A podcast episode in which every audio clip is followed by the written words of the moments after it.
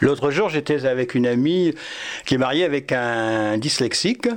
Et, puis, on discutait comme ça, euh, des difficultés parfois dans les couples, il y en a toujours un petit peu. Hein.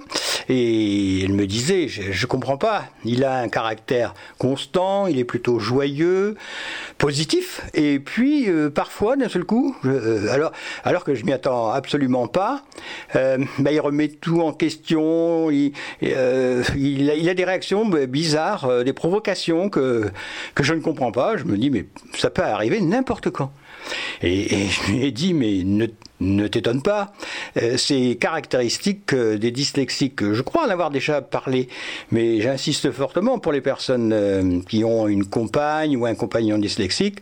la plupart des dyslexiques ont tellement été brimés par leurs parents, enfin ils ont pensé que leurs parents, puis les enseignants, enfin les gens qui se sont occupés d'eux, l'entourage, quoi, ils ont tellement l'impression qu'on hum, ne les aimait pas puisqu'on trouvait qu'ils avaient plutôt euh, euh, des défauts que des qualités, euh, que plus tard dans la vie, surtout dans la relation amoureuse, ils vont sans cesse, enfin pas sans cesse, mais d'un seul coup, du moins sans prévenir, ils vont tester leur compagne ou leur compagnon d'une façon ou d'une autre, en espérant que la, la, personne qu'ils testent va leur dire mais ne mais oui, je t'aime, mais oui, tu es bon. Euh, je vais vous donner un exemple concret. Euh, par exemple, là, euh, cet après-midi, je viens de couper des arbres alors que mon épouse n'est pas là. et, quand elle va rentrer, euh, si elle fait un tour dans le jardin et, qu'elle ne s'en aperçoit pas, elle va passer parfois pour même pas se rendre compte que j'ai coupé les arbres.